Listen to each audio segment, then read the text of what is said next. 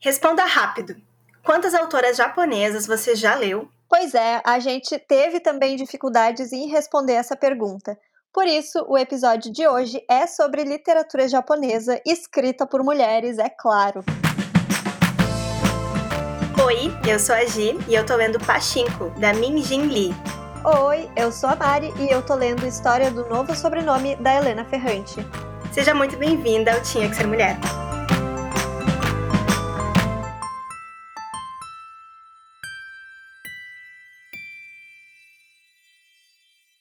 Podemos dizer que o tema desse episódio foi escolhido pelas nossas madrinhas. Todo mês a gente faz um happy hour literário temático. E nesse ano os temas são culturas de países. Em janeiro, né, a gente conversou, a gente fez o tema ali de cultura indiana, brindamos online com chai, com música. Já em fevereiro, a gente viajou para a Colômbia e tomamos juntas limonada de coco. E agora em março, as madrinhas votaram na temática japonesa. Então é sobre isso que a gente vai falar. Bora? A literatura japonesa tem registros muito antigos, mas também opções para quem gosta de ler contemporâneos. E entre as escritoras que marcaram história na literatura japonesa estão a Sei Shonagon e a Murasaki Shikibu. Deus me ajude a pronunciar esses nomes. Então, que tal conhecer um pouquinho mais dessas escritoras? então, Mari, a Sei Shonagon viveu entre 966 depois de Cristo, sim, 966, até em torno ali de 1020, não se sabe o ano ao certo. Ela foi uma dama da corte em Kyoto a serviço da consorte imperatriz Teishi, esposa principal do imperador Ishijo. Em torno dos 27 anos, ela começou a atuar na ala feminina do Palácio Imperial e começou a escrever os mais de 300 textos que viriam a formar o Livro do Travesseiro, publicado no ano 1001. A obra, que foi inclusive adaptada para o cinema, reúne fatos do cotidiano no Palácio Imperial, a natureza, as interações da vida, valores estéticos e culturais. E a Murasaki Shikibu, nascida em torno de 978, é possivelmente a autora do primeiro romance escrito por uma mulher, o livro Genji Monogatari, que em tradução para o português se chama O Conto de Genji ou Romance de Genji. A obra é milenar e considerada um clássico na literatura japonesa. E ela também é autora de The Diary of Lady Murasaki. Ambas as obras não foram publicadas no Brasil, e infelizmente, e isso nos deixa aqui questionando sobre as dificuldades de acesso às obras escritas por mulheres japonesas. Aliás, né, para nós brasileiras pode ser até meio estranho a gente ter registros tão antigos de escritoras como na literatura japonesa, que remonta a quase dois milênios os registros da nossa história são muito mais recentes.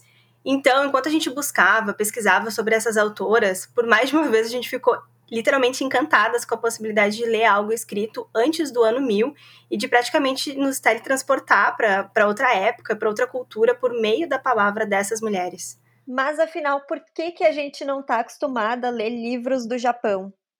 É, o fato é que a gente não está mesmo acostumada a fazer esse tipo de leitura aqui no Brasil e, na verdade, livros orientais como um todo, né? A gente raramente vê esses livros nos sucessos de vendas, nos lançamentos das editoras. Até parece que a literatura oriental não chega tanto aqui para nós no Brasil. A gente está mais acostumada a ler literatura estadunidense e europeia. Verdade. E o próprio fato de não se falar tanto em literatura japonesa contribui para que a gente não conheça tão bem esses livros. E aí existem duas parcelas de responsabilidade. Uma delas é do mercado editorial, que faz as escolhas dos lançamentos que vão chegar até a gente. Mas aqui a gente precisa ser honesta. De uns tempos para cá, sim, nós estamos vendo mais livros orientais nos lançamentos das editoras. Ainda bem, né, Mari? Ainda bem mesmo, Guria. E é importante dizer que a outra parcela é nossa, né? A gente geralmente não procura por esse tipo de literatura. É aquela coisa, muitas vezes a gente nem percebe que está deixando de ler alguma coisa. É como um leitor que só lê livros escritos por homens e não percebe que está deixando de lado as mulheres, né, de fora dessa estante. Ou alguém que lê só mulheres brancas e deixa as negras de fora. Às vezes falta aquele estalo que nos diga: opa, eu preciso ler mais de tal coisa. E é por isso que com esse episódio a gente espera que você procure sobre literatura japonesa e dê uma chance. Na verdade, a gente espera que nós mesmos façamos isso também Porque quantas oportunidades de conhecer uma cultura totalmente diferente da nossa a gente está perdendo pelo simples fato de não escolher livros orientais. Fica aí nessa né, reflexão. Ainda bem que nós temos as nossas madrinhas maravilhosas que votaram na cultura japonesa como tema do nosso happy hour do mês.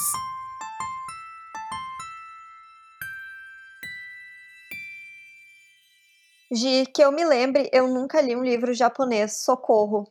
Eu preciso corrigir isso imediatamente, mas eu já li alguns livros orientais e eu lembro de O Garoto do Rikisha, do chinês Lao She, A Vegetariana, da sul-coreana Han Kang, o Pra Poder Viver, da norte-coreana Yeonmi Park e O Bom Filho, da sul-coreana Jeong Yu Jeong.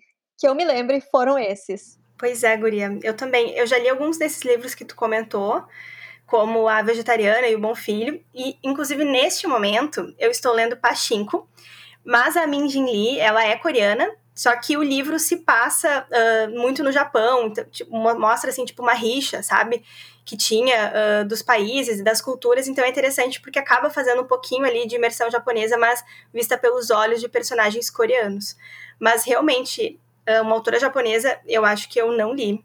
E eu tô realmente impactada, porque a gente super acha que está sendo diversa nas escolhas dos livros, mas quando a gente segmenta assim, a gente acaba percebendo que não, né? Que na, né, por mais que a gente esteja nessa busca por uma leitura mais diversa, a gente acaba indo para um caminho igual, né? E eu tô me sentindo culpada, inclusive. Me comprometo aqui publicamente a inclu incluir um livro de uma autora japonesa no meu próximo fechamento de carrinho, porque nós estamos em março e eu ainda não fiz uma compra na Amazon para mim neste ano. Isso precisa ser dito. E na próxima compra que eu fizer, eu vou incluir um livro de uma autora japonesa e eu vou ler ainda esse ano. Sério. Tá bom. Eu vou me comprometer também, então, ainda esse ano, também a ler uma autora japonesa. E eu tô com o Pachinko aqui em casa, que chegou semana passada para mim. Também tô super animada para ler assim que eu terminar a Helena, né? A nossa. Estamos combinados. A nossa rainha Helena. Então, fechou aqui a combinação. E para isso a gente não poderia de deixar de indicar livros japoneses né, nesse episódio para quem também quiser uh, fazer aí esse compromisso com a gente. E claro, todas as nossas indicações são de livros escritos por mulheres. E a gente separou seis títulos que estão na nossa wishlist. O primeiro é A Valise do Professor, de Hiromi Kawakami, que esse livro foi um ganhador do prêmio Tanizaki, um dos mais prestigiados do Japão, e conta a história de uma mulher solitária em plena metrópole de Tóquio. Outro livro que também tem Tóquio como cenário é Tsugumi, de Banana Yoshimoto, que conta a história de uma universitária que se muda de uma pequena cidade para Tóquio e precisa lidar com a saudade de casa enquanto enfrenta uma doença crônica. O conto da deusa da Natsuo Kirino também nos chamou a atenção. Esse livro é uma reimaginação da criação do Japão e conta a história de duas irmãs que nascem em uma família de oráculos em uma misteriosa e lendária ilha que tem o formato de uma lágrima. Eu, pessoalmente, adoro histórias de mistério, então com certeza esse livro vai entrar na minha lista. Tem também O Museu do Silêncio, de Yoko Ogawa, que conta a história de uma senhora que quer construir um museu que preserva histórias de pessoas mortas. Premissa super interessante, achei, achei super válido. Assim como Querida Combine, da Sayaka Murata, que narra a história de uma mulher considerada estranha pelos outros, mas que encontra o seu lugar no mundo em uma combine, que são aquelas lojas de conveniências japonesas. Inclusive, esse eu acho que vai ser o livro que eu vou escolher, junto com o livro do Travesseiro, da nossa amiga Sei, que a gente citou antes. Eu acho que Querida Combine, eu tô bem afim, sabe, Mário? Sim, Guria. Eu tô muito afim do Museu do Silêncio, já ouvi falar muito desse livro. Então, daqui a pouco a gente pode fazer esse combo, né? A gente lê o mesmo livro milenar e algum contemporâneo, cada um, cada uma escolhe o seu livro, né? Acho que vai dar super certo. Porque e até essas madrinhas curtirem essa ideia, madrinhas aí que estão nos escutando, sinalizem pra gente. Se vocês curtirem essa ideia, a gente pode fazer uma leitura conjunta, né, de uma obra japonesa ainda esse ano, pode ser uma dessas, né? Joguei, tô jogando aqui no ar.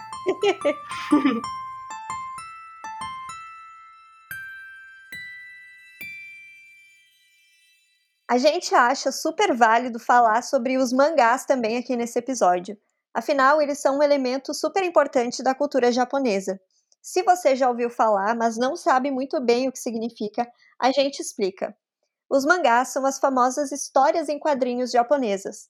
É como se fosse a turma da Mônica para nós brasileiros, ou seja, eles são super populares e são apreciados por pessoas de todas as idades. E os mangás geralmente são feitos em ilustrações preto e branco, e os desenhos têm um estilo super característico, que é diferente de tudo que a gente está acostumado a ver nos quadrinhos ocidentais. Outro detalhe legal é que os mangás são lidos de uma forma inversa, então de trás para frente. É toda uma lógica diferente do estilo de escrita, leitura ocidental, e por isso você pode achar estranho no começo, a não ser que os seus pais tenham tido o hábito, como os meus, de começar a ler o jornal de trás para frente. Aí você não vai ter problema. Então, que tal dar a chance de ler um mangá agora? adorei, adorei a técnica. Eu faço isso, fazia isso quando eu li algumas revistas, assim. Eu começava pelo final também. Achei muito interessante a... Uma ótima técnica. E Mari, a gente até comentou alguns episódios quando a gente estava conversando com a Carol sobre os gibis, né? E eu acho que nós que fomos fãs de gibis na infância, acho que a gente tem muito a se surpreender com o mangá na vida adulta, né? Porque eu realmente acho que eu não leio mangás porque tá muito distante da minha realidade e eu não conheço autoras de mangá, sabe? Tipo, não sei por onde começar. Eu realmente eu gostaria de ler de uma autora mulher, então, tipo, o que, que eu faço agora, sabe? Exatamente. Eu também não sei por onde começar, de totalmente perdida. Eu acho que é muito distante, né, da nossa realidade. Mas também acho que eu iria curtir bastante a leitura, justamente por gostar de gibis e das histórias em quadrinhos, né, no geral. E se você que está aí nos escutando tiver algum mangá para nos indicar, principalmente se for um mangá escrito por mulher, manda no Insta, arroba, tinha que ser mulher.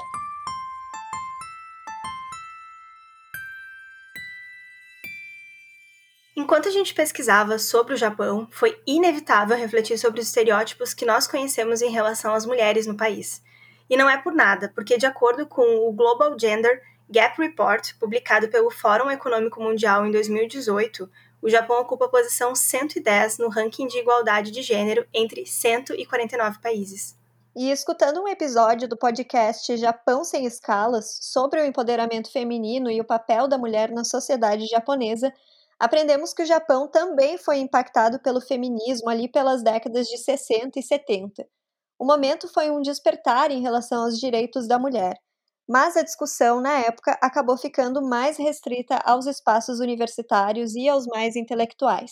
E quando a gente fala sobre igualdade de gênero no Japão, é preciso considerar a questão geracional, porque a cada geração há uma evolução. Por exemplo, os casais mais jovens, eles andam lado a lado, o homem e a mulher mas as esposas mais velhas ainda assim caminham um passo atrás do marido. Além disso, as meninas, quando crianças, ainda escutam e se preparam especialmente para a maternidade, enquanto os meninos, claro, para o mercado de trabalho, né? E essa geração, quando chega no mercado de trabalho, sente sim que ele já está aberto às mulheres, porque tem licença maternidade, paternidade, tem a questão de não poder demitir mulheres grávidas, mas Percebe-se sim os limites em relação ao quanto a mulher pode crescer, pode liderar, pode ocupar determinados cargos e espaços. E vamos combinar que no Brasil a gente ainda vê um pouco essa limitação também, né? Só que no Brasil isso é tudo mais disfarçado, né? É uma inferioridade meio invisível, tipo, ah, ok, a gente tem sim mulheres líderes, né? Mas no Japão tem um consenso social maior em relação aos papéis do homem e da mulher. Além disso, existem várias divisões na cultura, tanto em questões espaciais, de quem frequenta tal espaço ou não, quanto em relação ao idioma, já que existem expressões que são usadas só por homens ou só por mulheres. E essa divisão não é tipo diferenciação de artigo para indicar o gênero, como no português, né? Mas palavras mesmo. Em fevereiro desse ano, o Japão protagonizou manchetes muito tristes que alertavam sobre o aumento no número de suicídios durante a pandemia no país. Os números no total subiram em torno de 15%. Só em outubro de 2020, a taxa de suicídio feminino no país aumentou mais de 70% em comparação com outubro de 2019. Os especialistas apontam que isso acontece pelo aumento nas tarefas domésticas, pela convivência com relações abusivas em casa, pelo desemprego, a desvalorização profissional também, já que o varejo e o turismo foram áreas muito afetadas pela pandemia e elas empregavam muitas mulheres. Que tristeza. O ex-primeiro-ministro do Japão, Shinzo Abe, foi um dos grandes nomes da busca por igualdade de gênero. Inclusive, em uma visita ao Brasil, ele se disse surpreso pela força da mulher brasileira. Ele tinha como lema ajudar as mulheres a brilhar na sociedade, mas na hora de reunir nomes para sucedê-lo, não havia nenhuma mulher. Além da pouca participação de mulheres durante o seu mandato, claro. Então, a gente sabe que não basta a intenção, né? Na hora de colocar essa igualdade em prática é que a gente percebe o quanto ainda precisa evoluir. Aliás, a atual governadora de Tóquio é mulher e se chama Yuriko Koike. Esperamos que cada vez mais tenhamos Yurikos ocupando espaços importantes no Japão.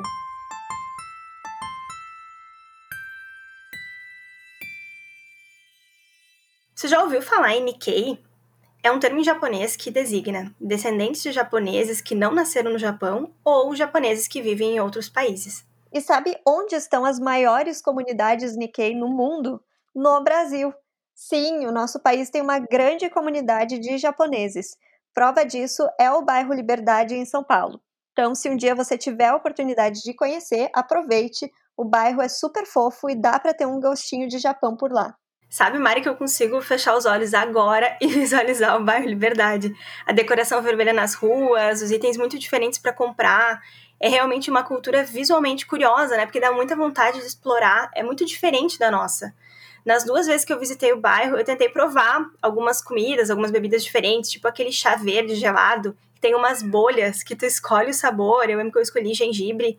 Também alguns pratos, assim, diferentes, frango, lamen, muito tempero essa coisa toda. Eu adoro a gastronomia japonesa, que realmente vai muito além do sushi, né? A gente até mandou para as nossas madrinhas um material com mais informações sobre a gastronomia japonesa, mas eu gosto também dessa cultura por trás do alimento, sabe? Que está conectado com o bem-estar, está conectado com o estilo de vida. Muitos desses uh, episódios de podcast que a gente também estava escutando e a gente indicou para as madrinhas falam sobre a conexão com a comida e o corpo e a mente.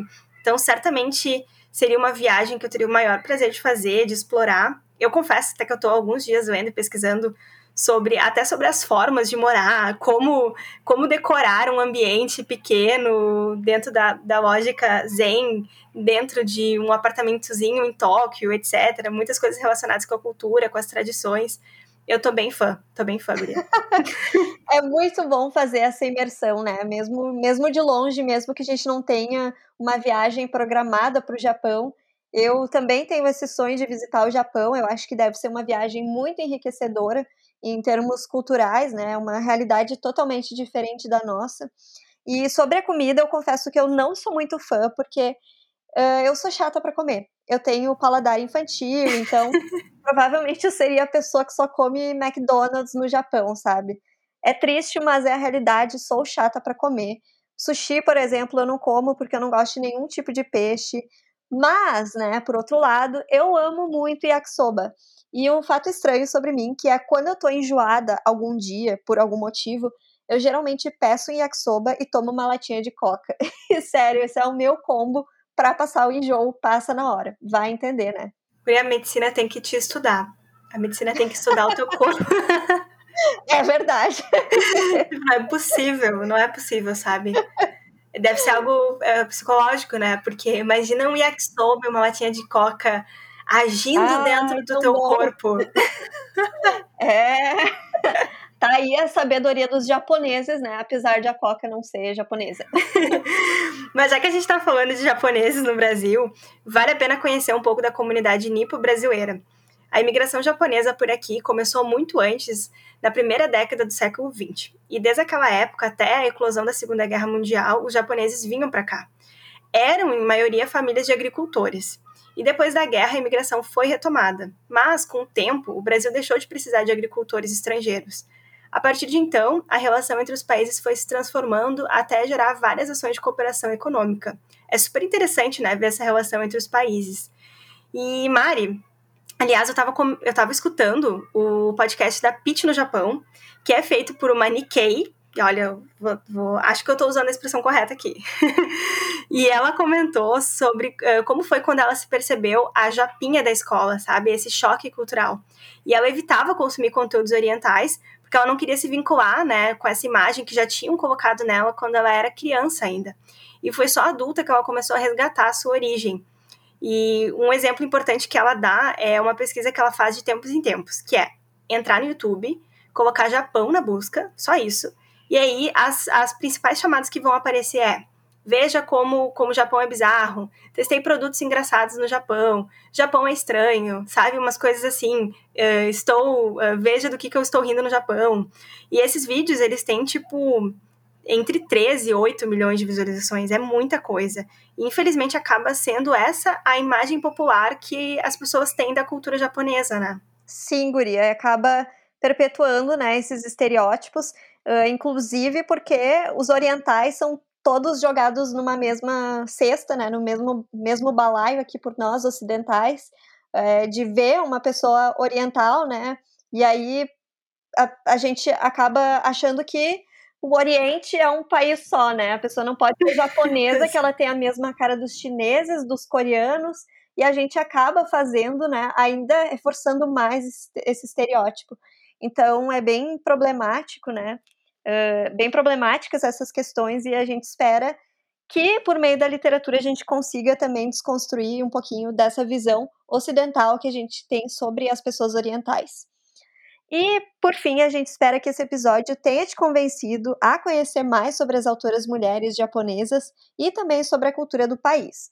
Nós, nesse episódio, estamos provavelmente na mesma posição que você, percebendo o quão pouco a gente sabe e motivadas a explorarmos cada vez mais. Então, bora ler mais autoras japonesas?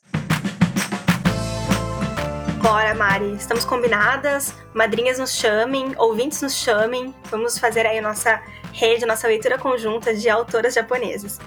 Falando em madrinhas, um agradecimento especial a todas elas. Ana Guimarães, Bárbara Rodrigues, Bianca de Souza Nunes, Carolina Sá Mendes, Carolina Marco, Elisa Ponciano, Gislaine Rodrigues, Ingrid César Aires, Janine Gonzaga, Jéssica Scherer, Josi Formenton, Letícia Garcia, Micaela Redondo, Michele Lindau Bernardi, Natane Peroto Borges, Nice Passos, Paola Tobke, Raquel Galas, Rafaela Diliquiche, Samanta Machado dos Santos, Sinara Rec Alves, Surya Sayud, Susan Severo e Tami Moraes.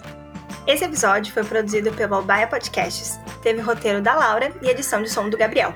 Quer votar no tema do nosso próximo Happy Hour? Vence a nossa madrinha, o link para o amadrinhamento tá no link da bio lá no nosso Instagram, arroba, underline, tinha que ser mulher, e aqui na descrição do episódio. Te esperamos do lado de dentro. Tchau! Tchau!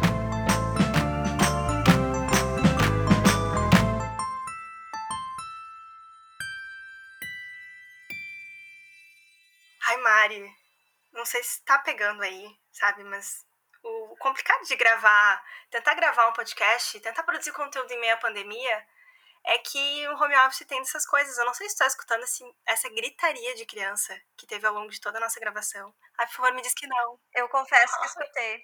Né? Parecia que estava rolando aí uma revolução entre as crianças, a revolução das crianças no teu condomínio. Uh, escutei, assim, te entendo perfeitamente essa questão do barulho quando a gente vai gravar. Realmente, né, atrapalha, mas a gente não tem o que fazer, né? Não tem como pedir para as pessoas. Se bem que em épocas de pandemia até poderia pedir para essas pessoas irem para dentro de casa, né? Mas. É esse o desabafo que eu tenho, sabe, Mariana? Porque o negócio é o seguinte: essas crianças, elas estão na rua sem máscara. Elas estão na rua do condomínio sem máscara e já foi, já teve briga no grupo do condomínio. É uma treta, uma treta que a gente gosta de acompanhar, né? Mas teve briga no grupo do condomínio. Aí o pessoal disse: "Não, agora as crianças vão brincar de máscara". Mas o fato é que as crianças estão correndo na rua do condomínio sem máscara. E eu tenho vizinhos idosos que tipo, o único lugar onde eles caminham e se movimentam é pelo condomínio e acaba se tornando um ambiente perigoso, né? Então, me chateia os dois fatos. O fato de as crianças terem protagonizado esse, esse episódio e elas estarem sem máscara, gerando esse risco aí para todo mundo e para elas mesmas, né? Exatamente, Guria. Sabe o que, que eu acho que tu devia fazer? Eu não sei se tem, tipo, alto-falante aí no teu condomínio, mas daqui a pouco tu pode ter um em casa, né? Vai saber. Aquelas caixinhas JBL. Tu põe o nosso episódio, tipo, super alto pro condomínio inteiro ouvir. Aí talvez elas se toquem. Uhum. Ou né, esse recado aqui. eu tá posso mandar o episódio no grupo do condomínio e é dizer verdade. pro pessoal e dizer pro pessoal, olha aqui o que aconteceu. Reconhecem, reconhecem as vozes de crianças sem máscara? Porque se, se usa máscara, a voz já dá uma abafada, né?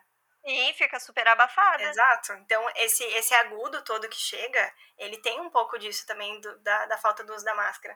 Mas, ao mesmo tempo, eu sou uma pessoa jovem, sabe, Mari? E eu não queria me tornar a, a tia a tia chata do condomínio. Que cada vez mais eu percebo que eu tô me tornando. Ai, guria, eu já aceitei que eu sou a tia chata. Inclusive, hoje eu postei no meu Instagram que eu, um post compartilhando que eu sou a tia chata que sempre reclama do barulho alto da TV. E aí meus amigos tiram com a minha cara, porque eu sempre grito, faz mais baixo! E aí eles tiram com a minha cara. é uma expressão da família Blaut, faz mais baixo. eu, vou, eu vou aí gritar com essas crianças, Julia, tu não... Tu me aguarde, daqui a pouco eu tô batendo aí no teu condomínio para mandar essas crianças falarem baixo.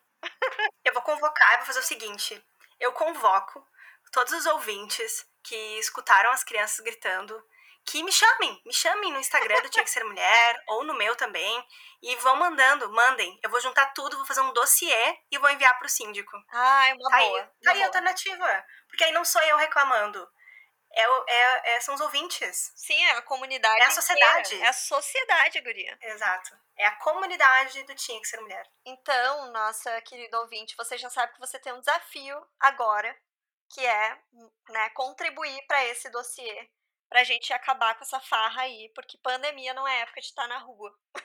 nossa, parecia uma, uma mãe de 50 anos agora, mas tudo bem. E assim, eu e Mariana estamos prontíssimas para assumir juntas o Ministério da Saúde. Exatamente. Votem na gente. Obrigada. Votem na gente que, que, que vai dar bom, vai dar bom. Vai dar bom. Tchau. Tchau.